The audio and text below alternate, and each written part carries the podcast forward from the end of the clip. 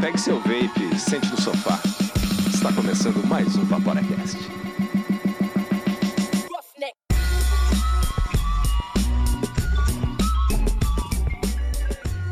Fala Vaporacasters! Começa agora o episódio número 9 do Vaporacast, seu podcast semanal dedicado ao vapor, que traz informação de qualidade em um formato diferente e divertido também. Destinado para maiores de 18 anos. Vaporar é pelo menos 95% mais seguro que fumar, segundo o Serviço de Saúde Britânico. Meu nome é Miguel Kumura e a gente está aqui no Vapor Studios com o Sr. Ciro É, economize saúde, vapore. e também o Andrei. Economize saúde. Vapore. Gibbs. Olá, meus amigos Vapor, tudo bem com vocês? Tudo ótimo, muito obrigado por perguntar novamente. o episódio de hoje está sendo especialmente oferecido pela CWB Vapers. E vocês podem conferir o catálogo deles inteiro no site que é www.cwbvapers.com. A CWB Vapers iniciou em 2016 pela página no Facebook. E já no outro ano eles inauguraram a loja online. E agora, no começo do- ano de 2019, desse ano, eles abriram uma loja física aqui em Curitiba, provando que quem tá na chuva é pra se molhar, né? A CWB Vapers tem um diferencial de atendimento que é espetacular. Ali na própria página deles, eles têm um link pro WhatsApp deles, o número do WhatsApp deles. Ali pelo WhatsApp eles vão te dar todas as informações, vão tirar tuas dúvidas. O atendimento deles é de primeira e não é só o pré-venda, o pós-venda deles também é especial. Qualquer dúvida, qualquer coisa, entre em contato que eles vão estar ali, que eles vão estar ali te ajudando. Até porque, se você for olhar as qualificações deles no Facebook, dá pra ver claramente que eles são bons de pós-venda, porque eles têm 5 de 5 estrelas e mais de 100 avaliações. Pois é, cara, e pô, os diferenciais da CWB Vapers são insuperáveis. Desde a linha de hardware deles, é, kit inicial, kit avançado, atomizadores, tem kit com bateria, que é difícil de ver em alguns lugares. É, que facilita um monte, né, pra quem tá começando, né, porque sempre fica essa parada confusa de, putz, e bateria, o que que precisa, né? Eles já têm tudo prontinho já num pacote. Eles têm várias ferramentas, né, para construção de coils, tem insumos para fazer juice e juice é, que eles vendem lá tem mais de 300 sabores nacionais importados, juices bem é, renomados importados. E mesmo quando a gente falar de hardware, eu não conheço nenhuma outra loja nacional que tenha uma linha tão completa da Dot Mod como tem na CWB Vapors, né? Saindo de mod regulado até mecânico, até pod, RDA, RTA, inclusive edição limitada deles, né? Que é o Dot Mod Petri V2 na edição limitada na cor cobre, que é lindo demais. Além de outras raridades, que é o Tauren Mac, que tá com preço super bacana e olha, tem de tudo lá. Entrem lá no www.cwbvapers.com e confiram, galera. Isso aí. E agora, bora pras dripadinhas, então? Bora lá! Tripadinhas e Dry Hair.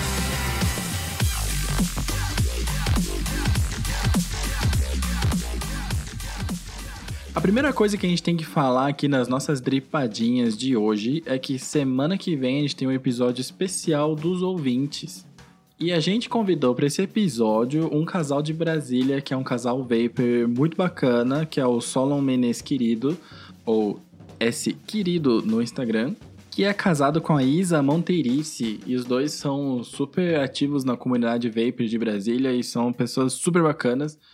E a gente vai ler os e-mails da galera, então continuem mandando suas histórias porque a data tá perto. Essa é a última semana, galera. Aproveitem. Isso, e agora também tem um semi-dry hit que o Marcão, de novo, mandou pra gente. Ou seja, o Marcão tá ligadaço no que a gente tá fazendo aqui, acompanhando gente de rédea curta. Que é referente ao episódio passado, que a gente falou de DIY juices, né? Que é quando você mesmo faz o seu próprio juice. Que ele tem uma observação. Fiquem de olho com a data das receitas. Porque quando as receitas são muito antigas, os sabores podem estar desatualizados. E o que, que isso quer dizer? Antigamente, né, alguns 3, 4 anos atrás, os mods que prevaleciam no mercado eram os modzinhos do tipo canetinha, tipo vape pen, tipo cigalike, né, que são aqueles bem pequenininhos, que muitos deles hoje a gente chama de pod. Então que Se você pega uma receita que é muito antiga, você vai ver que os valores das, da- dos percentuais dos ingredientes vai estar muito alterado em relação do que a gente costuma ver hoje em dia. Então você tem que dar uma olhada na data da receita para ver se não é esse caso. São dois, dois pontos, né? Então, para você olhar na receita. É a qualificação dela, que ela tenha cinco estrelas ou um número legal de estrelas, e a data que ela foi feita. Quanto mais atual, melhor. É isso aí. Se você gostou do nosso conteúdo, assine o nosso podcast no picpay.me barra Vaporacast ou no site do Vaporacast na aba Assine, você encontra o QR Code para escanear através do PicPay e você tem duas opções de planos. Explica aí pra nós, Miguel. A gente tem um plano para as pessoas que querem ajudar a gente, mas que não são muito chegados a promoções e descontos e vantagens, que se chama plano MTLzinho, numa base RBA da Smoke, que custa apenas 5 reais e com isso você já ajuda a gente bastante. Mas, se você é uma pessoa que gosta muito de ganhar descontos, de ter vantagens e de conversar, você tem todos os pré-requisitos para assinar o plano de 15 reais, que é o plano Staggered, Fused, Clapton, Alien, Mothership, Stark, porque os Targaryens ficaram ruins. E assinando esse plano, você vai ter acesso não somente a descontos mais que especiais e que valem super a pena, mas também, por último, mas não por isso menos importante, ao grupo secreto VIP Motherfucker do Vaporacast, meu irmão. Que lá tem a nata do vapor e vai poder te ajudar com tudo que você tiver de dúvida. A galera tá lá só pra te ajudar. Todas as pessoas que já participaram do Vaporacast, além dos outros assinantes, vocês trocarem ideia e ficar mostrando aí as compras e as faturas de cartão de crédito que vão vir. e se você assinar, a gente agradece muito, porque é desse jeito que a gente consegue crescer e melhorar a qualidade do conteúdo pra vocês. É, e sem esquecer que seu nome estará lá, no Hall da Fama, e o mundo inteiro vai saber que você tem bom coração e está ajudando o Vaporacast. Então, pra fechar as dripadinhas, vamos fazer os três passos para o sucesso? Siga o Vaporacast no Instagram Compartilhe o Vaporacast nas suas redes sociais. e indique o Vaporacast para algum amigo teu que quer parar de fumar. Também pode ser um Vape Brother. Exatamente. Alguém que já está vaporando ou alguém que deve vaporar. A gente vai ficar muito, mas muito feliz de ajudar. Tem alguma dúvida? Quer falar com a gente? Quer mandar um dry hit? Quer mandar um hate? Manda para contato@vaporacast.com ou manda um direct lá no instagram.com/vaporacast. Então, chega de tripadinhas e bora pra pauta. O assunto de hoje, a gente vai falar sobre a regulamentação do vape no Brasil, a que pé que tá, como é que a Anvisa tá lidando com isso, quais que são os percalços, dificuldades no caminho e também de como que funciona nos outros países. E, já que a gente não entende tanto desse assunto, a gente é uma pessoa especial que manja demais, que é o Alexandro Hazard, do Vapor Aqui. Então, por favor, Alexandro, em- como se fosse um tweet, se apresenta, por favor. São 140 caracteres no máximo, né? É, antigamente, né? Acho que hoje é 200 e muitos, né? É, eu acho que eu não uso o Twitter para, confesso que eu nunca fui contaminado pela ferramenta. Bom, galera, eu sou o Hazard, pra quem não me conhece, criador do projeto vaporaqui.net. Começou com um blogzinho lá em 2015 que era só pra contar a história de como que eu finalmente tinha conseguido parar de fumar usando cigarros eletrônicos. Depois de 15 anos fumando e eu tava com praticamente três carteiras de cigarro todo dia, eu ia morrer fumando. E a única coisa que funcionou, depois de tentar adesivo, goma de mascar, remédio, acupuntura, eu já tinha desistido. Eu, ia, eu sabia que eu ia morrer fumando. Até que eu conheci um tal de um aparelhinho que dizia que podia ajudar. E desde então eu nunca mais fumei. São quatro, mais de quatro anos longe dos cigarros e eu queria compartilhar essa história para o máximo de pessoas possíveis. E esse blogzinho, com o passar do tempo, se transformou numa fonte muito grande de informação sobre vaping em língua portuguesa. E eu acho que é por causa desse meu trabalho que eu tô aqui conversando com essas ilustres presenças dos nossos amigos aqui. Ô, valeu, valeu. Opa, eu vou confessar que quando eu pesquisei sobre vape, Vapor Aqui foi o primeiro site que eu li, inclusive. É, eu também. Eu também. Foi ali que me ajudou a parar de fumar. Cara, fico muito feliz assim, porque tem gente que acha que eu encho o, o rabo, então, de, de ganhar dinheiro. E eu não ganho absolutamente nada com o projeto. E só que às vezes eu recebo um e-mail, eu recebo uma, um inbox no Facebook dizendo assim, cara, Pô, eu fumava durante trocentos anos e o teu site me ajudou. E, porra, eu parei de fumar, eu tô há três dias sem fumar. E, cara, esse é um salário sensacional de você ver que você tá realmente fazendo uma coisa boa pro planeta. E, cara, é muito gratificante, porque a gente a gente quer ajudar os outros. Eu acho que a gente é sim. A gente estava falando há pouco tempo, inclusive nos bastidores, que o ser humano é uma pessoa boa por natureza e acabam alguma coisa acontecendo que a gente acaba escorregando. Mas eu acho que todo mundo quer o bem de todo mundo. E receber esse tipo de feedback de vocês é muito legal. É muito legal mesmo. Eu fico muito feliz. Em Hazard, e o pior que eu tenho o prazer de ter acompanhado você desde 2015, É lá, irmão, verdade. que você postava nos grupos lá a, a sua proposta, né, de, de ajudar melhor, de uma forma que você achou bacana, né, que é fazendo artigos, esclarecendo, né, e inúmeras vezes, né, eu nem, nem conto mais essas vezes que eu passei conteúdo do, do Vapor Aqui, que a gente conversou, brigou também, porque a gente, nos grupos a gente era administrador junto e tudo sim, mais. A história é porque... Mas sempre um, um papo gostoso e sempre aquele sentimento de que eu saí melhor, tá ligado? No papo. Por mais que seja discussão ou não. Então, mas foi é isso que eu bacana, acho cara. interessante, porque assim, eu, eu sou uma pessoa que acabo sendo também, eu, eu defendo muito o meu ponto de vista, mas eu sempre sou muito autocrítico e eu penso, paro um pouco, dou um passo pra trás e penso, pô, mas será que eu estou certo?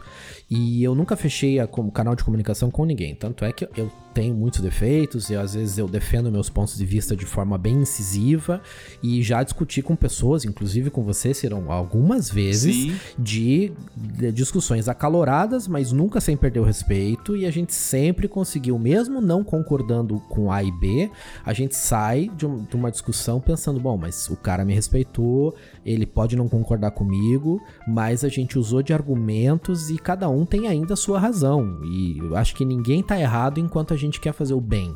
Podem ter algumas Perfeito. linhas diferentes de pensamento. E já teve outros casos, que gente que brigou comigo, que depois veio conversar comigo e a gente se ficou amigo e eu virei administrador de um grupo que eu tinha sido banido. Tem várias dessas. Verdade. O Ciro falou que indicou muito Vapor Aqui, a gente continua indicando, né? Aqui praticamente todo episódio do podcast tem um linkzinho ali do Vapor Aqui, porque fonte de informação. De qualidade, né, cara? Eu agradeço. Eu entendo plenamente quando você fala que esse salário é o melhor que a gente pode receber, porque a nossa jornada é super curta até o momento, né? A gente tá no nono episódio, que é o penúltimo episódio da primeira temporada. E quando a gente tava no terceiro ou quarto episódio, se não me engano, que a gente recebeu um e-mail de um cara que tinha receio de abraçar a filha dele, porque ele tinha cheiro de cigarro, e depois que ele entrou no vapor, ele se sentia mais à vontade. E todo mundo aqui, né, ficou super emocionado com, com essa história, né? E é por isso que a gente faz esse projeto, é para ajudar as pessoas a parar de fumar, para elas terem uma qualidade de vida melhor. E é por isso que a gente tá no nono episódio, que a gente quer saber qual que é a situação do vapor no Brasil, né? E a gente fala muito, né? Pô, Anvisa, Anvisa e tal. Quem, quem é a Anvisa? Quem é a Anvisa? Bom, todo governo, todo país precisa de uma agência regulamentadora, regulatória de coisas, de todo tipo de coisa, né? Temos a Anatel, que fala sobre as comunicações, e a Anvisa fala sobre vigilância sanitária. A Anvisa significa Agência de Vigilância Sanitária. É o órgão do governo destinado a legislar, a verificar, a analisar, a fazer a fiscalização de produtos e serviços ligados diretamente à saúde. Remédios, produtos de uso controlado, e aqui também entram o caso do tabaco e produtos similares como o nosso vape de todo dia. Hazard, me diga uma coisa. Por que, que a propaganda de produtos relacionados ao vapor é proibida no E Brasil? a venda, né? Também. É, na verdade, tudo foi proibido: venda, propaganda, importação de todo dispositivo relacionado que eles chamam de DEFs, dis- di- dispositivos eletrônicos de fumar. Cada, cada um inventa uma sigla. Inclusive, ontem eu vi uma outra sigla que era é, produtos de risco reduzido, é uma, é uma sigla assim, PPRR, uma coisa assim.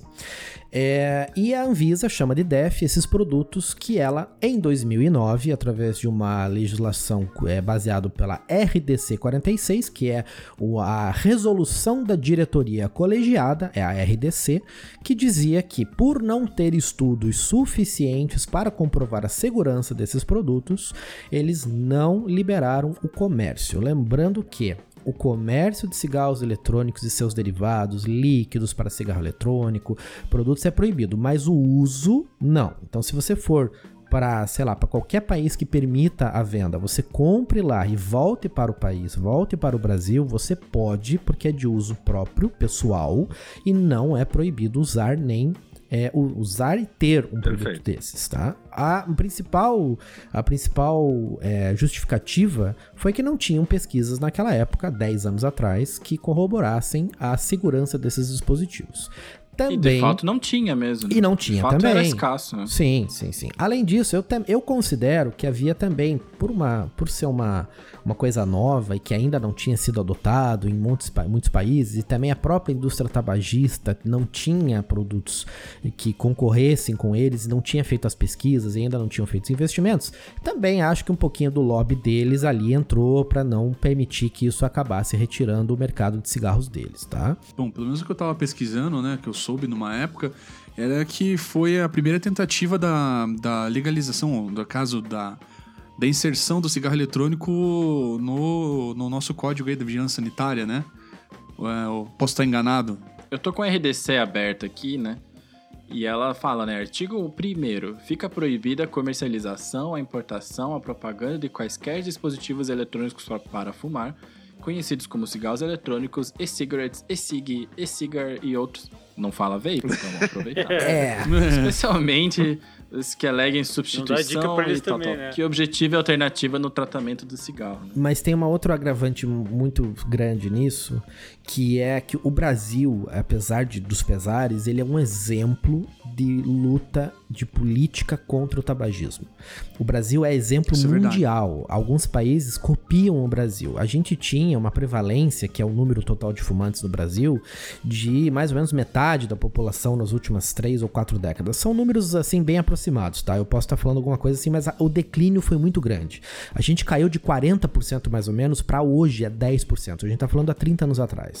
E como que a gente caiu tanto? Porque o Brasil foi o primeiro a colocar alguns avisos como esse produto mata, a colocar as imagens que ninguém gosta, que é fumante que compra, aquelas que, que dá, ó, né, que dá impotência, o cara quer trocar para aquele que dá câncer de, de pulmão, porque pelo menos ele, né, Que a criança não que é come exatamente, e tal. exato. Exatamente, não come, é. porque a- o Brasil teve essas políticas que deram muito certo e que diminuíram muito o índice de fumantes. Então o Brasil acaba tendo esse, essa filosofia de que a gente está fazendo o trabalho correto e não precisamos acrescentar nada porque está funcionando. Isso lá em 2009. Hoje a gente continua com 10% de fumantes. Num país como o Brasil, são mais de 20 milhões de pessoas. E os números não estão decrescendo na mesma no mesmo ritmo que estavam. Eles estão estagnados.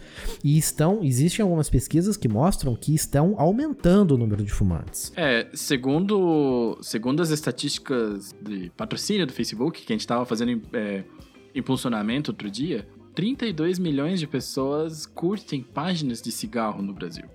É, um número que. Porque eu acho que essas pesquisas. Essa pesquisa que diz 10%, a gente tem que lembrar algumas coisas. Primeiro, quando você pergunta que um cara fuma, é, muitas vezes essa pessoa não responde, porque ela tem vergonha, porque o fumante hoje é marginalizado. Então hoje ele tem, ele não tem um cantinho de fumante, ele não pode fumar dentro de ambiente nenhum. Ele tá hoje muitas, isso você vê em algumas empresas, pessoas que trabalham em empresas grandes percebem que ele é único em eu era numa grande empresa com 70 funcionários, eu era eu e mais uma pessoa só fumavam no prédio todo. Então a gente realmente teve essa marginalização que acaba fazendo com que o cara às vezes não responda que ele fuma. A gente tem outra coisa que não entra na estatística, que são os usuários de narguile, que são também de certa forma fumantes, porque aquele, aquele, aquela essência de narguile é resto de tabaco com flavorizante e, com, e contém nicotina, e essas pessoas não entram nessas estatísticas e eu considero que estão também fumando. Perfeito, com certeza. A gente estava conversando aqui nos bastidores, eu e o Miguel, e ele comentou que ele até entende a posição da Anvisa. Nossa, me jogou no, me jogou no fogo, hein? Quando a Anvisa se posicionou, eu joguei no fogo, agora Ô, eu quero que você fale. Ô, Miguel. Eu entendo a posição da Anvisa em 2009, porque olha como o vapor evoluiu nos últimos três anos, sabe? E é uma- um crescimento exponencial, tanto de conhecimento, como de técnica, como de ingrediente, etc e tal. É, vocês têm que lembrar uma coisa, gente. O cigarro eletrônico foi inventado em 2003, mas ele só conquistou Europa e Estados Unidos em 2006, 2005, 2006. Então a gente fala Exatamente. 2009, são três aninhos só. A gente realmente não tinha. A gente tinha algumas pesquisas sim, mas nem de longe o que a gente tem hoje.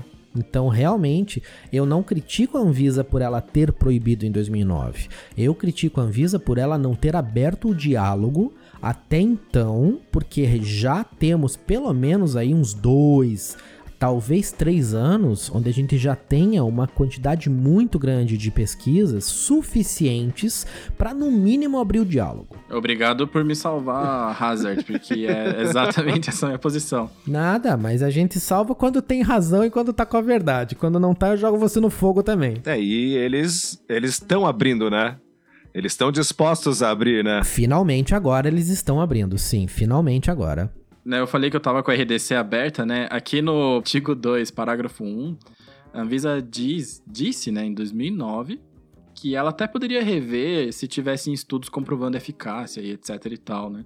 E, inclusive, é um ponto que me chamou a atenção quando eu tava estudando pra pauta, porque eu tinha a impressão de que esses estudos tinham que ser nacionais. E aqui fala que se for um estudo seguindo os protocolos científicos seguindo os protocolos e métodos científicos internacionalmente aceitos e reconhecidos, que poderia ser feita uma avaliação de risco, né? Mas a gente sabe que essa avaliação de risco não foi feita, porque a gente tem uh, Reino Unido, que o próprio governo, né? Me corrija se eu estiver errado, por favor. Que o próprio governo, ele atua, né? Pelo NHS, lá pelo site, né? Pelo Smoke Free, ajuda as pessoas a, pararem de fumar também e reconhece o cigarro eletrônico como um dos métodos, né? Mas foi feita uma revisão científica, eles pegaram uma, uma só mulher, uma especialista, que avaliou os artigos que tem, teriam até o momento, se não me engano, essa, deve ter um ano. O Hazard pode, pode me ajudar aí nessa, se ele lembrar, que ela fez um, um dossiê, né, uma análise científica sobre todos os artigos que tinha no vapor e no final das contas ela disse que não, que o vapor não era, não era tão bonzinho assim. Na verdade, o que acontece? É, o que acontece é porque a gente tem que ver que a gente está falando num mercado multibilionário, não só de cigarros, mas a gente está falando sobre um mercado de remédios e um mercado de câncer, que é uma coisa gigantesca. E a gente sabe que a indústria farmacêutica não tem nenhum interesse que o cigarro eletrônico conquiste o mercado do Brasil e de outros países, tá? Isso não é só aqui no Brasil que isso acontece. Na Europa, isso acontece também através da Organização Mundial da Saúde, que toma algumas decisões completamente descabidas com interesses que só atendem a ela, tá? Inclusive, completamente arbitrário. Vou fazer né? um, um parênteses aqui. É, muita gente no Brasil não conhece o que é o snus. Snus é um tabaco oral feito na Suécia, inventado na Suécia em 1820. O troço tem 200 anos quase de existência. É o único produto que produziu é, pesquisas a longo prazo de uso de nicotina. Todo tipo de pesquisa que a gente sabe do que a nicotina faz no corpo do ser humano a longo prazo vieram deste produto.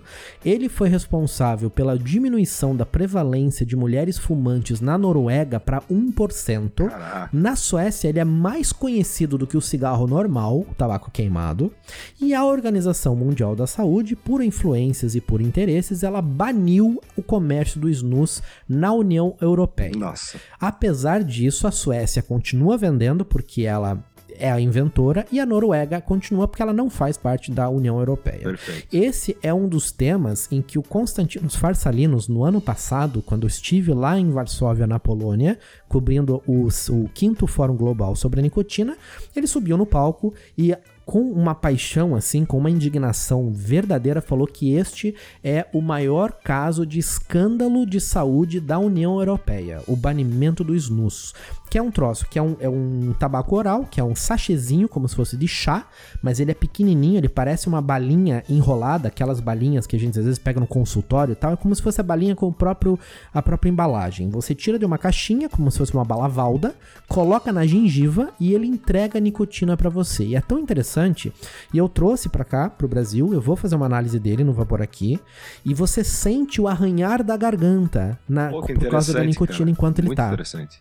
E ele fica invisível, você não vê que a pessoa tá com snus na boca, tá? E esse produto foi banido na, na, na, da União Europeia pela Organização Mundial da Saúde. Então não é só no Brasil que isso acontece. E no Brasil a gente está muito é, ali, a Anvisa está muito próxima da, da indústria farmacêutica, dos médicos, da comunidade é, médico-científica, e às vezes a, a, gente sabe, a gente já viu por A mais B, que não se. É, é ponto de vista. Você escolhe pegar uma pesquisa X que não, nem sempre vai de acordo com a realidade se você vê o big picture, né? O escopo todo. Mas você pega apenas uma parte da informação que para eles é interessante falar naquele momento.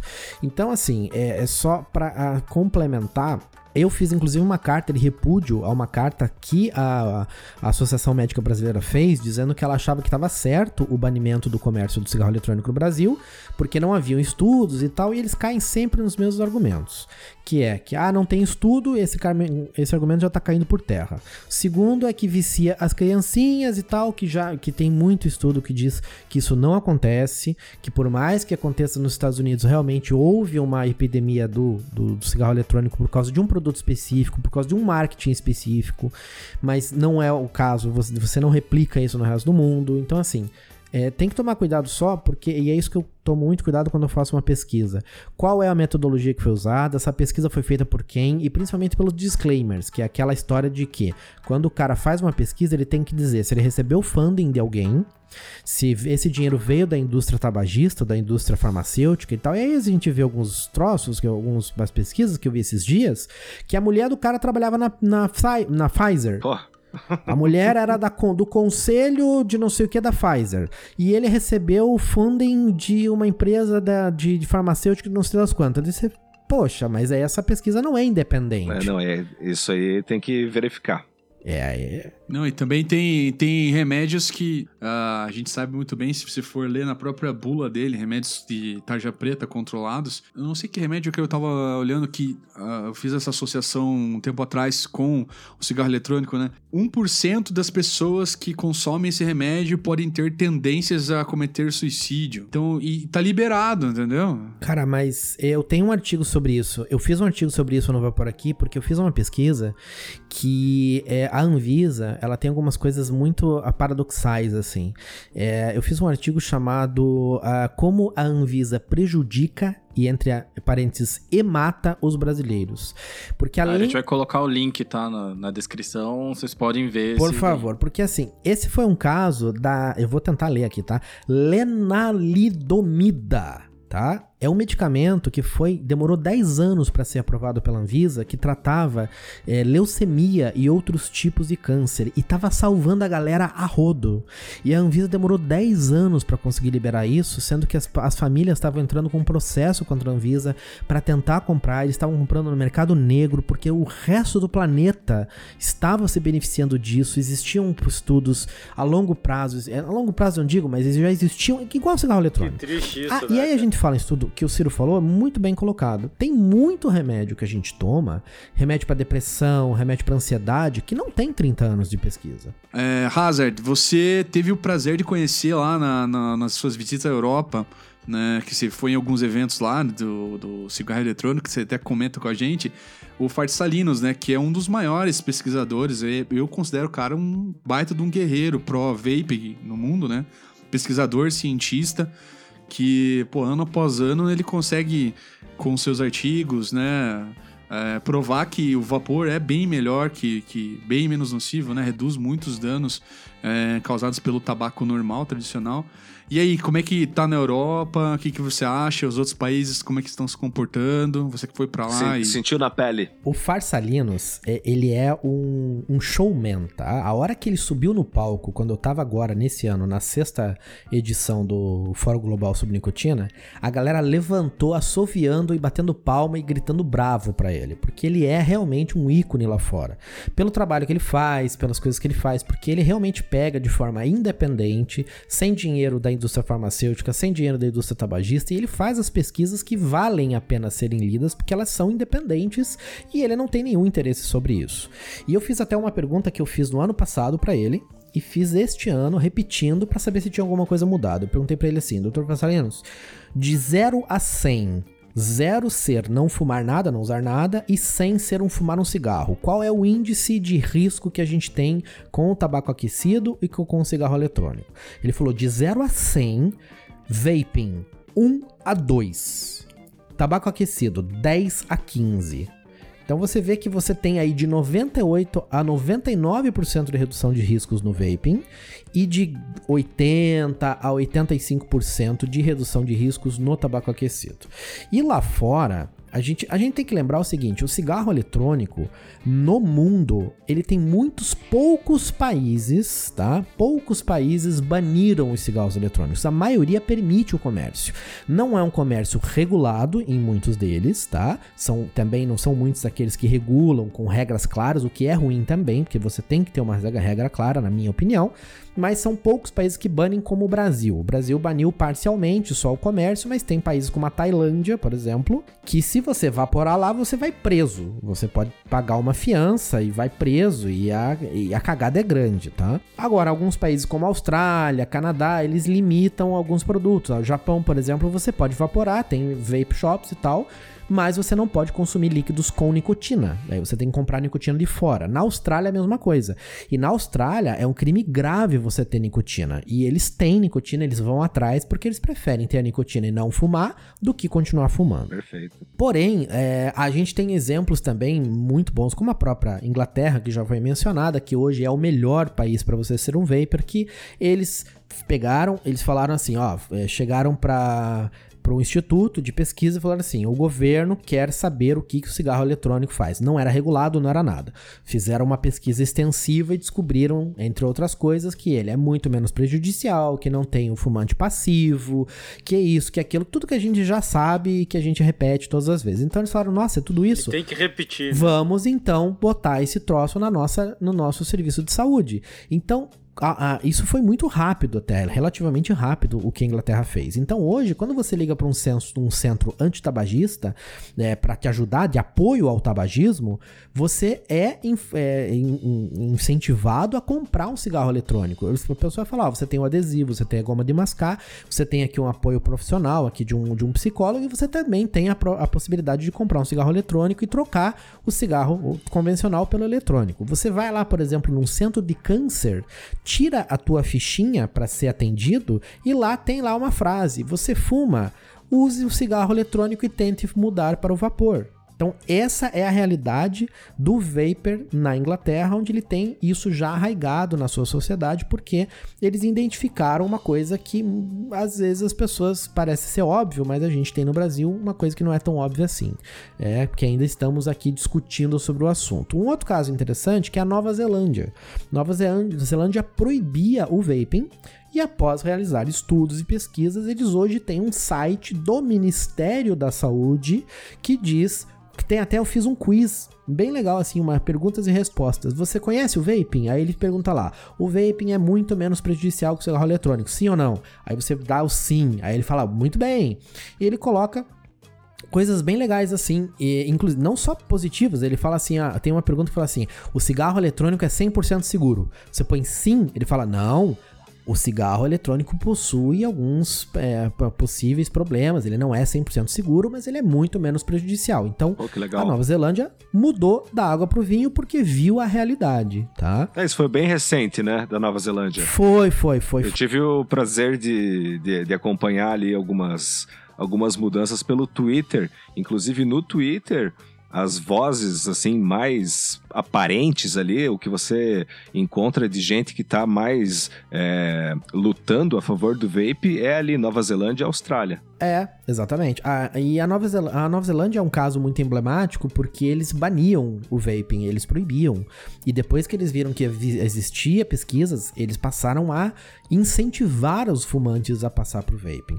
Na Inglaterra, que é, é o, o país, eu acho que né, mais avançado nisso, a gente tem alguns números bem interessantes.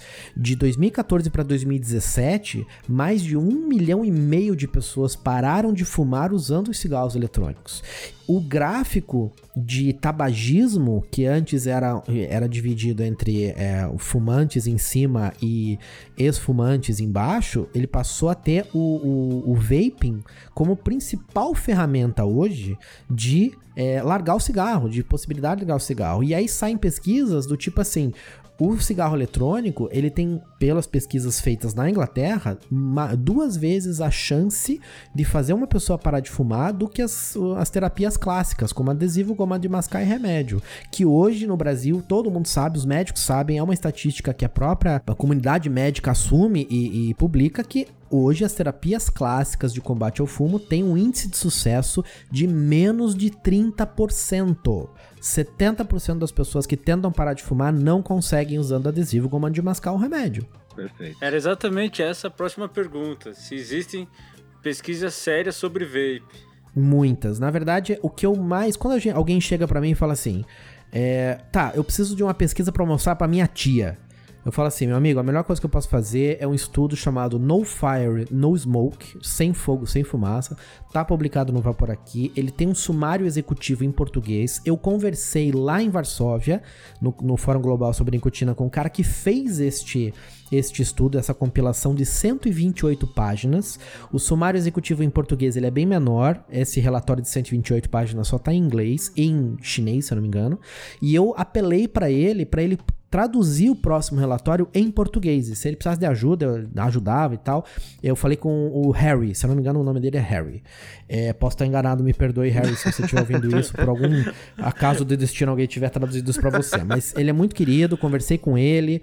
E, e, esse compilado, ele pegou, acho que são mais de 800 estudos, tá? E fez um apanhado geral do tabaco no mundo uhum. e do vaping no mundo.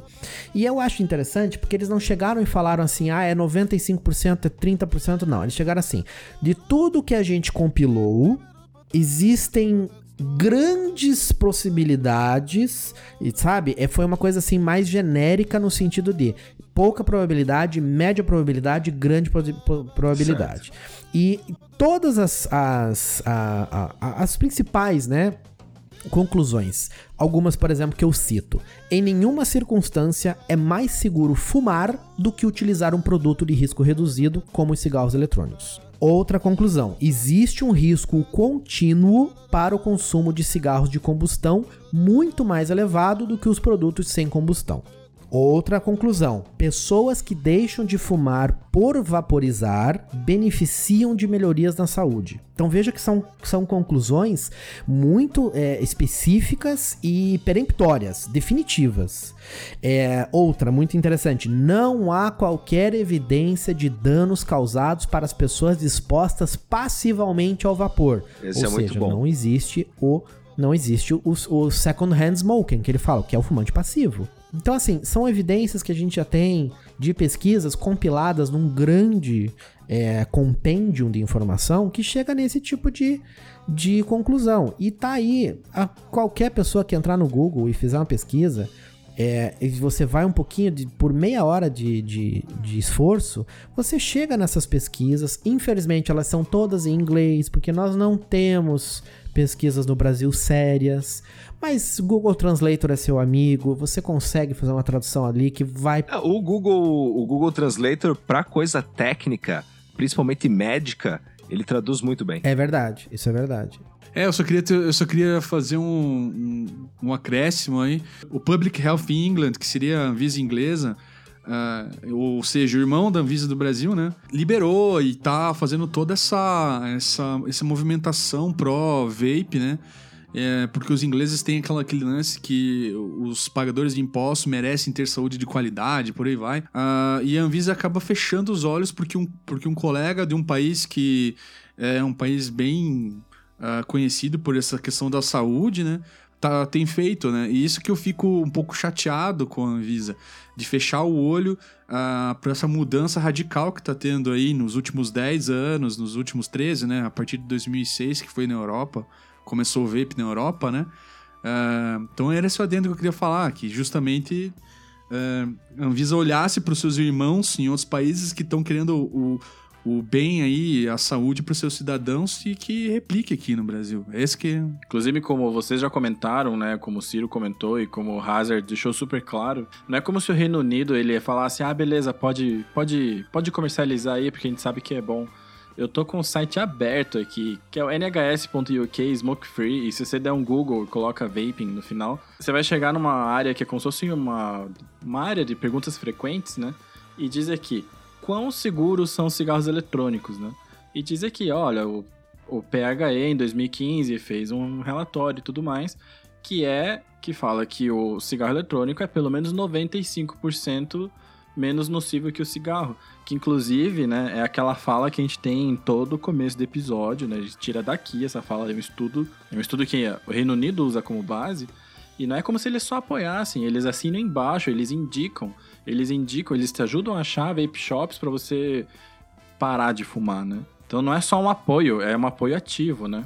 Mas sabe, sabe, eu- acho, eu acho muito interessante que só quando você vai lá fora, como eu fui, que você entra nesses, né, né, nesse fórum global que eu fui, por exemplo, cara, ninguém coloca isso em é, na mesa assim pra discutir. Não, isso é básico, isso é óbvio. Ah, mas é óbvio que o vaping é assim. É óbvio, porque pra eles já já tá muito comprovado. Então a gente já não discute mais se o vaping é isso ou aquilo. A gente discute agora como fazer para os países que ainda não adotaram políticas que sejam as, as de a- adotar esse tipo de método que faz bem e que já tem case de sucesso, que você tem Inglaterra, que você tem Nova Zelândia. Então, como fazer para quem ainda não entrou na esteira entrar também e ajudar as pessoas a ter uma vida melhor por causa disso. Então ninguém ali com, ah, mas achou um negocinho e tal, não. Cigarro eletrônico não é saudável, cigarro eletrônico tem seus problemas sim, mas café também tem car- carne gordurosa, o nosso André- amigo André aí, né?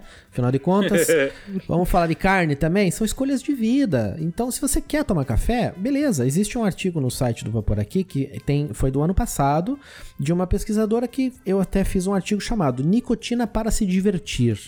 Porque você Ah, hoje pode ter a nicotina na sua vida como forma de entretenimento pelo que ela traz para você, que é uma concentração maior, uma, uma, uma baixa da ansiedade, se ela não estiver atrelada a trocentas mil substâncias que te matam, que é o que está acontecendo através do vapor. Só pra deixar claro, né? a- no momento do gravação e também no lançamento desse podcast, ainda vai ter mais ou menos uma semana, uma semana e tanto para a consulta pública da Anvisa, que eles estão consultando a sociedade, né, em grupos. Primeiro em Brasília, depois no Rio de Janeiro. Estão fazendo essa consulta para ver se libera ou se não libera o vape para tratar desse assunto. Se liberar, que, que você acha que seria um benefício para nós brasileiros? Tá, vamos lá. Primeiro a gente tem que pensar que existem alguns argumentos de pessoas no- nas mídias sociais que falam assim: ah, mas hoje eu compro meu vape do Mercado Negro, eu pago X e se liberar vai ficar mais caro. Ah, se liberar vai ter imposto, vai ter 300% de imposto e tal. Bom. Primeiro que a gente não pode pensar no nosso vape, porque eu já parei de fumar. A gente tem que lembrar que nós temos 20 milhões de fumantes e que tem muita gente que não tá no Facebook, que não tá no Twitter, que não tá no WhatsApp, que não sabe que isso existe. E são essa- essas pessoas que terão um maior acesso, mesmo pagando o dobro, triplo, quádruplo, com 500% de imposto, vai começar a democratizar esse método antitabagista, esse método de você parar de fumar para pessoas que não têm acesso, mesmo hoje em 2019, com a internet do jeito que tá. Então esse é o primeiro ponto. A gente vai ter uma, uma criação de novos empregos, toda uma parte de, de, uma, de uma empresa, de um, de um setor empresarial de cigarros eletrônicos que vai começar a ter vape shops aí em shopping, na, na rua e tal, que vai começar a democratizar o vapor. Primeiro ponto. Segundo ponto, que a ideia é sim ter um imposto como qualquer produto, mas que ele não seja um imposto punitivo.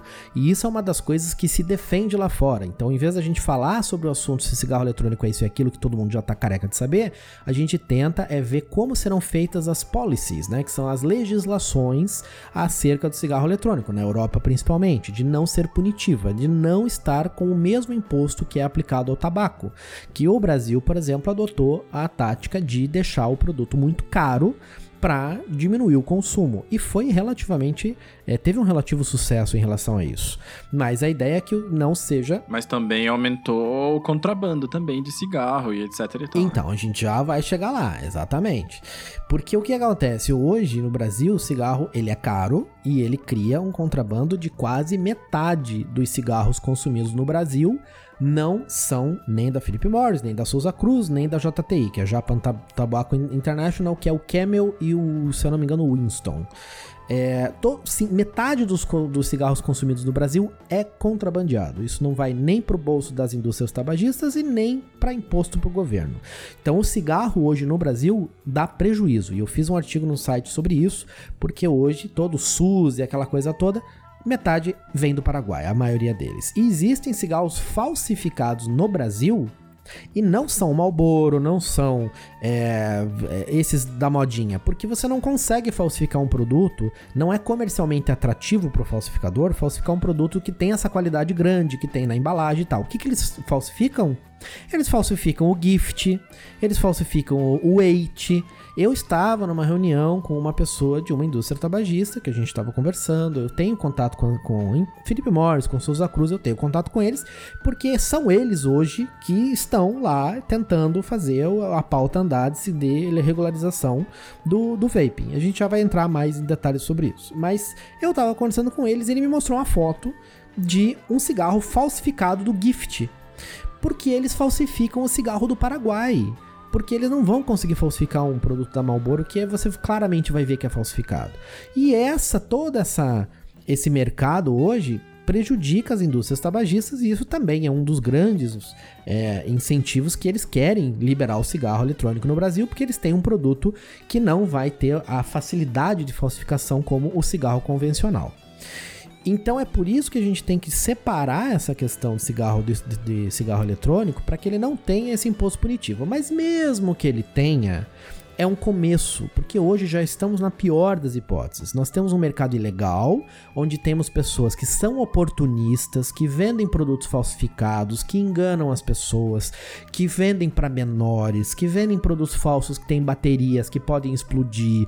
E tem pessoas legais também, tem pessoas que querem fazer um bom trabalho, que querem trazer um produto com uma boa qualidade, com um bom preço, que hoje são criminosos e que se não forem no futuro, mesmo com imposto e mesmo que continuem querendo ter um mercado ilegal, que vai ser aí um mercado informal e não mais ilegal, porque quem é que hoje não sabe que dá para comprar celular sem imposto? Você manda o muambeiro trazer do Paraguai, você compra o, o que DVD caiu de moda, mas ainda tem gente que vende coisa na rua, no camelô, então assim, Dizer que vai liberar o cigarro eletrônico e daí não vai ter mais comércio do mercado negro, me poupe, né? Pelo amor de Deus. Tem para tudo, tem para suplemento alimentar, tem para um monte de coisa, não vai ter para cigarro eletrônico. Mas. É, até porque quando você paga pro cara trazer do Paraguai, né? As taxas aí entre atravessador, revenda, etc e tal, também é na faixa de 40%. Então não é como se não tivesse imposto, né? São 40% de imposto, que é, é bem significativo, né? É um imposto diferente do que um produto regularizado vendido no Brasil. Mas,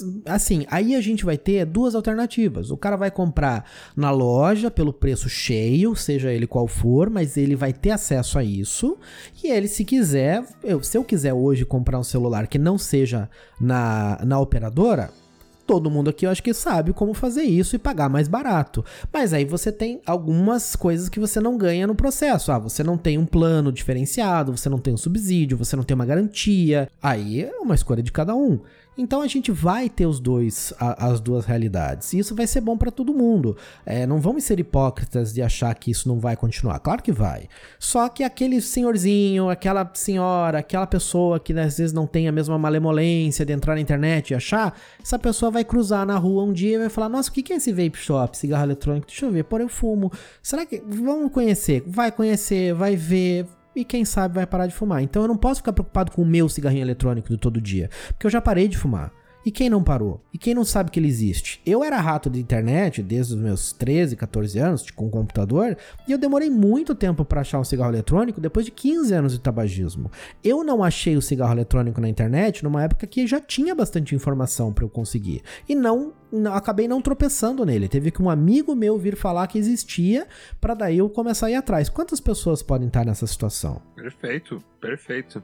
Sim, e outra, né? O mercado, o mercado se adapta, né? Porque quando a gente dá uma olhada no TPD, que é a sigla é, europeia para Diretiva de Produtos de Tabaco, lá diz, né, que você não pode comercializar juices que contenham nicotina que sejam mais do que 10 ml e mais do que 20 miligramas de nicotina por ml. Então o que, que a galera faz lá, que a gente inclusive até pesquisou?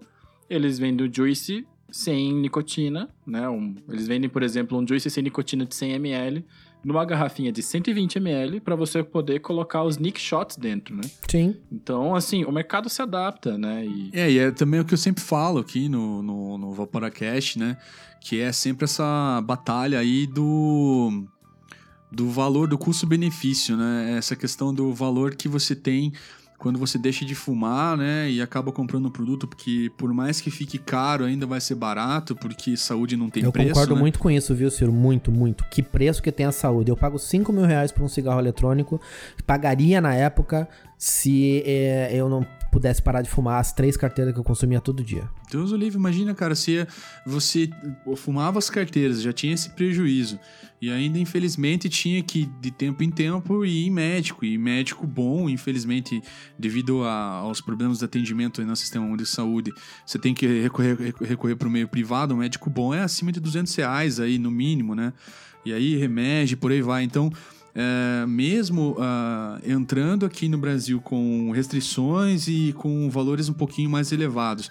Só que você tinha falado, só de um velhinho poder op ter opção de usar o cigarrinho dele, né? Ou de uma, uma mãe que, que é, não consegue parar de fumar, mas precisa porque tem os filhos, um pai. É, uma pessoa jovem também, que é solteira mesmo, mas gostaria de melhorar a qualidade de vida é só deles poderem ter esse acesso, não tem problema. Tipo, o custo disso é muito barato em relação ao benefício para as vidas que traz, né? Exatamente. Então... E mesmo que se o cara comprar um troço caríssimo e tal, e pagar o imposto e tal, e de repente ele começar a, a descobrir o mundo do cigarro eletrônico e ele achar o mercado informal, ele pode fazer a sua segunda, terceira, quarta compra de uma outra forma que ele escolha, não importa. Igual a gente vai, a gente vai na loja lá, eu, eu não vou, tá? Desculpa brincadeira. É, a gente vai na loja testar o tênis, vê lá o tênis da Nike que você quer comprar, que tá na promoção na Black Friday. Você vai na loja, bota o tênis no pé. Ah, não, é esse número mesmo. Vai na loja e compra. Entendeu? Então, de repente, o vape shop vai ser isso aí. A pessoa vai entrar lá, dar uma olhada. As pessoas mais ligadas, né? Que tem essa facilidade em, em procurar alternativas para comprar um produto, né? Mas estando liberado, ela consegue. E lembrando assim, eu tava falando com o Dr. Roberto Sussman, que lá no, no GFN deste ano, lá na, em Varsóvia, ele é um, um físico, que pra você ter uma ideia, o cara pesquisa sobre a Dark Matter, para achar matéria negra no universo. E ele é um pro vapor mexicano, e ele fala assim: a gente fez uma reunião e tal com várias é, pessoas chaves lá, conversamos sobre bastante coisa. Ele falou assim: olha, em países que como o Brasil, vai ter que passar um tsunami vai chegar uma regulamentação que não vai ser ideal, vai ser ruim em um monte de aspecto, mas vai ser dos escombros desse tsunami que a gente vai conseguir fazer a base para fazer uma regulamentação coerente. Como vai ser no México, como vai ser tá acontecendo agora no Chile, eles estão brigando com algumas regulamentações bem ruins e eles têm três ruins e uma boa. Então é isso que vai acontecer de certa forma. A gente não pode ser assim extremamente otimista e achar que vai ser tudo as mil maravilhas desde o início, mas o nosso trabalho trabalho é o que a gente está fazendo aqui, o que eu faço no Vapor aqui, o que as outras pessoas fazem no, no Facebook e tal, é tentar fazer um trabalho que seja coerente com a realidade para ajudar as pessoas. É só o que a gente quer. Vai passar esse tsunami e o mercado vai se adaptar e aos poucos vai ficar do jeito que a gente quer, né? Só a gente acompanhou essa história do Ju que tá viciando criança, assim, tem essa problemática assim no mundo do vapor. Essa informação é verdadeira ou é mentira? Bom, vamos lá. É, a Juul, para quem não sabe, é uma marca americana que em um ano e meio, mais ou menos, conquistou 70% do mercado americano de vape através da venda de um aparelhinho chamado Pod, que eles praticamente inventaram e que hoje está muito mais difundido e tem um monte de marca que vende. Que ele usa uma nicotina especial, diferente, numa altíssima concentração, mas por ter uma potência mais baixa, acaba equilibrando essa matemática e faz com que o aparelho seja uma mecânica muito mais próxima do cigarro. Então, eu chamo de efeito mamadeira quando a gente tem esses aparelhos maiores, com mais vaporização, uma nicotina muito menos concentrada, você fica mamando o negócio sem parar e não larga. E o pod é igual ao cigarro. Você tira do bolso, vapora umas 10 vezes e volta ao teu dia normal, porque a nicotina que você recebe é muito maior. E realmente ocorreu uma epidemia nos Estados Unidos por conta principalmente do marketing que a Juul fez e que inclusive esta semana o CEO, o dono, o fundador da Juul, foi numa rede nacional de televisão pedir desculpas por esse tipo de atitude, porque ele realmente assumiu isso e não porque ele é bonzinho, mas porque o FDA tá na cola deles, tá? Eles estão sofrendo muita pressão sobre o FDA porque o, o, uso de pods pelos jovens americanos cresceu muito.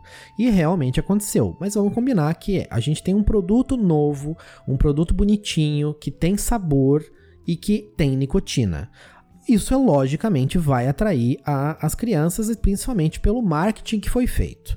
Agora a gente vai bater de frente com pesquisas que mostram que em ambientes normais, sem ter esse marketing pesadíssimo que foi feito, os sabores não atraem os jovens. Isso tem pesquisa que diz isso, que o índice é, é minúsculo, não atraem os jovens para os cigarros. Ou essa pesquisa também ela ela está muito alinhada com a pesquisa de que o cigarro eletrônico não é porta de entrada para o tabaco normal, que isso praticamente não existe. Eu acho que ninguém aqui começaria a fumar um cigarro hoje porque você começou a evaporar, porque são coisas completamente diferentes. E é quem gosta de vapor acha o cigarro horrível. Então a questão toda, isso é uma coisa que eu falei no seminário que eu fui em Campinas, que eu ainda não consegui tempo para fazer, mas eu vou fazer o vídeo disso. Eu fui convidado para fazer uma palestra no Seminário Internacional de Redução de Riscos em Campinas. Eu dei essa palestra junto com uma moça que foi toxicologista, superintendente de toxicologia da Anvisa até 2016. Estava nós dois no palco, ela falou por 40 minutos numa, numa palestra sensacional e eu falei por mais ou menos uns 20 minutos contando a minha história. E eu falei lá que existem muitas políticas e controles, muitos filtros que têm que ser quebrados para isso acontecer. A educação na casa, que tem que sair dos pais, a escola supervisionando o ambiente, vendedores não venderem para menores e o governo ter política de prevenção. E mesmo que todos esses filtros sejam quebrados, a gente tem uma pessoa que experimentou, um adolescente que experimentou um cigarro eletrônico. E nos Estados Unidos, quando fazem pesquisas, eles falam assim: você já experimentou um cigarro eletrônico? Se a resposta for sim, isso vai para o resultado como usuário de cigarro eletrônico. Então isso incha essas pesquisas de uma forma negativa. Mas não, não é um usuário de cigarro eletrônico, é um experimentador. Para ele ser um usuário, essa, essa, adolescente, essa criança, tem que ir todo dia, toda, várias vezes comprando. Então isso é possível evitar. Primeiro, se não evitar, pelo menos combater. E eu acho que é isso que é importante. Mas sim, realmente ocorreu esse problema pontual por questão de marketing. Não que o produto inerentemente faça isso, Perfeito. porque isso não acontece em nenhum outro lugar no mundo. Não, exatamente. Até quando a gente fala do. Até quando a gente fala, ah, porque o sabor. Os sabores da Ju não são suficientes para viciar uma criança e tal, né? Eu tava até fazendo levant... Eu tenho um Ju, inclusive. Eu lembro que eles tinham feito até um esquema de logística de entregar menos sabores de doces, né, para, para as lojas e entregar mais os sabores mais neutros, né? Mas mesmo assim, a Ju, ela tem oito sabores, ela tinha, ela ainda tem nesses oito sabores, né? Sendo que são duas mentas, dois tabacos, manga, pepino e frutas vermelhas e um creme. Então, assim, cara, não dá para dizer que é um sabor que, que vicia adolescentes, sabe? Porque duas mentas, dois tabacos e pepino das oito? Cara, não... Não, mas foi, a, foi o marketing mesmo deles. Foi o marketing mesmo, e tanto que é que eles estão sofrendo grandes represálias em função disso. E isso não é replicado em nenhum lugar do mundo. Então, realmente, a gente vê que não é o cigarro eletrônico o problema. Agora, a gente vê também que há o problema de que se alguém fizer um marketing, ele vai atingir qualquer tipo de. E é um, um público que pode ser atingido. Então, o governo não pode permitir que isso aconteça. A gente não Exato, quer é um que isso aconteça. Sensível, Pelo amor né? de Deus, não. Eu quero que isso seja usado por adultos fumantes antes. Agora, vamos fazer um adendo também. A gente não pode ser hipócrita e não achar que não haverão novos fumantes no futuro. Existe também o adolescente que vai fumar. E esse adolescente eu prefiro que ele evapore do que ele fume. Então vamos dizer assim: ah, mas, mas a gente tem que encarar a realidade.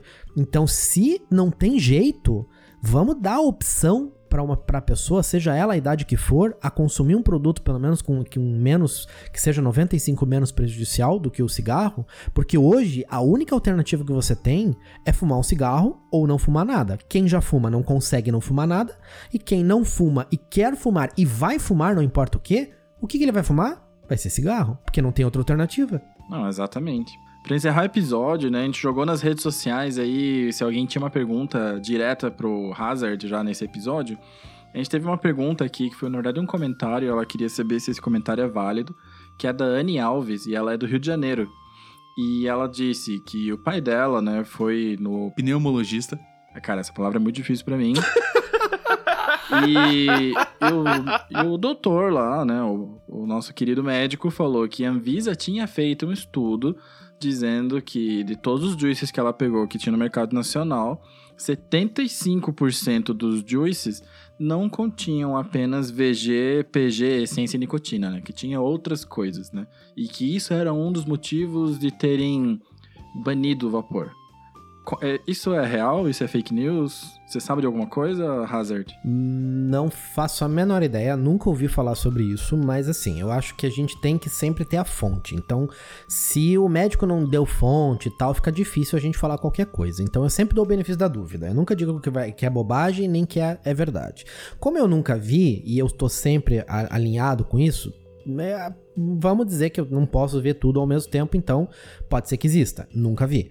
Eu acho importante a gente lembrar que existe a questão da classe médica, que ela é realmente influenciada por um monte de situações e que ela não é, não acha o, vapor bem-vindo. Então existe essa, essa possibilidade. Eu acho importantíssimo a gente ter acesso a todo tipo de pesquisa e se tem alguma coisa de errado no meu vape, eu quero saber qual é. Agora, sem ser ter fonte, sem nada, infelizmente eu nunca vi nada parecido em nenhum lugar do planeta. O que a gente tem que lembrar apenas é assim: tem muitos lugares no mundo inteiro que fabricam juices de uma forma que a gente não sabe como é feito, principalmente nos, nos lugares onde não é regulado. E é por isso que a gente pede tanto a, regu- a regulação. Porque um produto regulamentado, ele tem padrão de qualidade que tem que ser seguido, você dá a chance da pessoa poder fazer um investimento nessa área. Nos Estados Unidos, a FDA, ela exige um monte de coisa das indústrias e elas fazem com controles de qualidade sensacionais. Agora, você chega num país que não é permitido o comércio, você tem um mercado ilegal que faz produtos que a gente não sabe como. Então, pode ser sim que seja um problema como esse, mas como ela falou sobre marcas, eu não sei. Qual- quais foram as marcas? De que forma? Será que tá com padrão FDA? Será que ele. Não sei. É um monte de coisa. E lembrando também, gente, que assim, pode ser, pode ter problema sim. Agora, se você mastigar césio, você ainda tá no lucro se você parar de fumar. Não sejamos hipócritas de novo. Pesado. Ah, é. mas é o ideal, é um produto perigoso e tal? Com certeza é um produto perigoso. Qual é a- a- a- o nível de, de perigo desse produto? É de 5%. Porque o cigarro é de 100%. Então vamos ter um produto menos prejudicial. Ele não é para criança, ele não é para quem não fuma. Ele é para tirar uma pessoa que tá morrendo e se matando lentamente para ela parar de se matar, apagar o primeiro incêndio. Depois a gente pensa fazer ela parar de evaporar e não usar nada, mas por enquanto, vamos parar de matar a população? Vamos ter uma opção que seja 95 menos Muito prejudicial? bom, muito bom. Tem uma outra pergunta do Thiago de Brasília. Como que as empresas do tabaco enxergam o vapor e como que a Anvisa enxerga o vapor? Tá, é uma pergunta que vai demorar um pouco pra responder, mas vou tentar responder o mais rápido possível, tá? É, a Anvisa, vamos começar pela Anvisa. A Anvisa ela tem uma posição oficial dela que é muito técnica, tá? Ela, ela sempre vai pegar pesquisas e tal e quer ver resultados, etc. E eu sei pelos bastidores e tal que a Anvisa também é muito ideológica, ok? Então uma coisa é o que ela fala, uma coisa é outra coisa que ela faz. Então a gente tem sim uma luta ideológica pela frente, onde tem, por mais que você apresente A, B e C, nem sempre você tem, porque o problema maior é que quem está defendendo o cigarro eletrônico hoje são as indústrias tabagistas. E aí vou respondendo ao mesmo tempo. As indústrias tabagistas veem o cigarro eletrônico como uma estratégia de você substituir um produto que é metade contrabandeado no Brasil para um produto que ainda não tem nenhum tipo de concorrente. Então, se eles trocarem o cigarro 100% por cigarro eletrônico, eles estão no lucro, tá? Talvez é, existe um posicionamento diferente entre as duas maiores, que são a Philip Morris e a Souza Cruz, por, por, questão de market share, que é divisão de mercado, mas enfim. Mas elas querem porque é um produto que elas vão vender. Então, é lógico que elas querem liberar. Só que eu também, eu vou ser, até posso ser um pouco ingênuo, mas eu vou arriscar de confiar Porque eu acho que hoje, de verdade, gente, eu acho que hoje as empresas tabagistas querem mudar também por uma questão ideológica. Porque aquela história que foi um estigma criado monstruoso, que nicotina não viciava, que cigarro não causava câncer, eles se quebraram, eles se cagaram na história deles. E são, é uma outra geração com as pessoas com quem eu converso, sempre com o pé atrás, lógico, a gente tem que ser realista, pé no chão, mas eu percebo de verdade que é um produto que faz é, é, um bem para a sociedade se for trocado o cigarro pelo vapor. Então é uma coisa que todo mundo ganha. É um produto que eu vou lucrar se eu vender, eu como indústria tabagista, e que eu estou deixando de prejudicar os meus clientes. Então por que não fazer isso? Então é lógico que é uma decisão comercial, mas também eu acho, minha opinião pessoal, Alexandre Hazard, que é também uma decisão ideológica deles, tá? De que é por que não passar para produtos que não matam. E a Anvisa tem essa ideia de que ainda é muito arraigada essa ideologia de que a indústria do tabaco é o, o demônio, de que eles querem vender para lucrar e viciar as criancinhas. Só que mesmo que eles queiram vender só para lucrar e para viciar todo mundo, eles têm todas as pesquisas e o produto em si atrás deles que pelo menos a gente pode falar que dessa vez eles estão certos. Dessa vez a gente está na mesma linha porque dessa vez o produto não vai matar todo mundo e a, a, essa, essa troca de um pelo outro ela é totalmente positiva. Tá, é um ponto muito massa de se lembrar, antes da gente encerrar o episódio, é que todos os benefícios que o vapor promete para os usuários, né, inclusive esse é um statement feito lá naquele relatório de 2015 do NHS do Reino Unido, que é você só tem acesso aos benefícios do vapor se você para de fumar. Isso é bem colocado. O, o, uso compartilhado não é parar de fumar. Então é somente quando você para de fumar. Mas olha, eu vou falar uma opinião minha também, tá? Que eu acho que concordo com você, o ideal é você parar de fumar, mas na pior das hipóteses, cada vaporada que você dá é uma tragada a menos que você, que você deu. Então, por mais que o cara seja um dual user, que seria o usuário dual, que usa os dois, eu ainda prefiro que o cara fique 3, 4 cigarros sem fumar ao longo do dia do que ele opte só, só por fumar. E eu também queria aproveitar antes de finalizar, fazer um disclaimer, que todo mundo faz isso e eu achei importante falar. Eu não estou na folha de pagamento de ninguém, eu não recebo dinheiro de ninguém, nem de loja, nem de empresa, nem de Anvisa, nem de é, Philip Morris, nem de Souza Cruz. Eu, infelizmente, tá? Eu não estou dizendo, eu, se alguém quiser me dar dinheiro, eu posso passar minha conta bancária, eu não me importo. Eu vou fazer o meu trabalho é, idôneo e, e, verdadeiro, e não importa se alguém quiser me dar dinheiro ou não.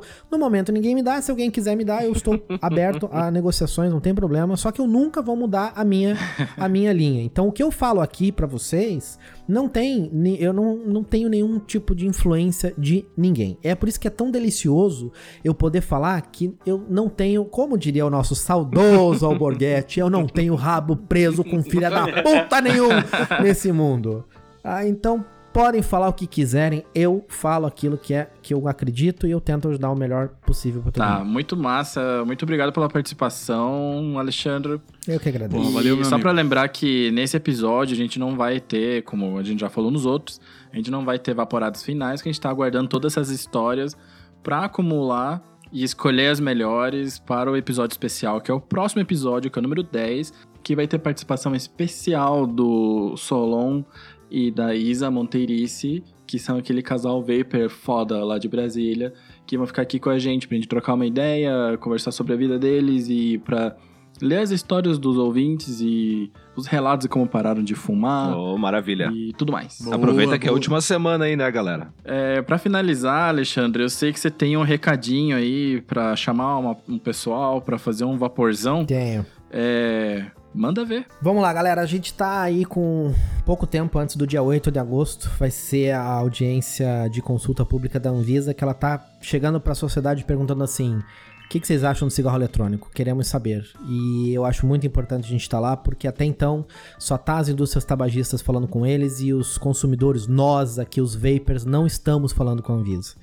E eu sei que é complicado, vai ser numa quinta-feira, dia 8, vai começar às 8 horas da manhã, mas eu vou fazer de tudo que tiver ao meu alcance para estar lá. E eu vou, me perdoe, gente, eu não, não combinei nada antes e vai ser surpresa, mas eu tô lançando uma vaquinha, tá? Porque eu não quero estar lá com dinheiro de ninguém. Eu não tenho condições de ir pra lá assim do meu bolso, tá? Que eu moro no, no Nordeste e é em Brasília. Eu estou lançando uma vaquinha pra ver se eu consigo dinheiro pra ir pra lá, pra pagar essa passagem estadia. Eu não quero receber dinheiro de ninguém, apesar de que muita gente gostaria que, de, de me financiar num tipo de coisa e eu pra me manter independente eu não posso fazer isso e não vou.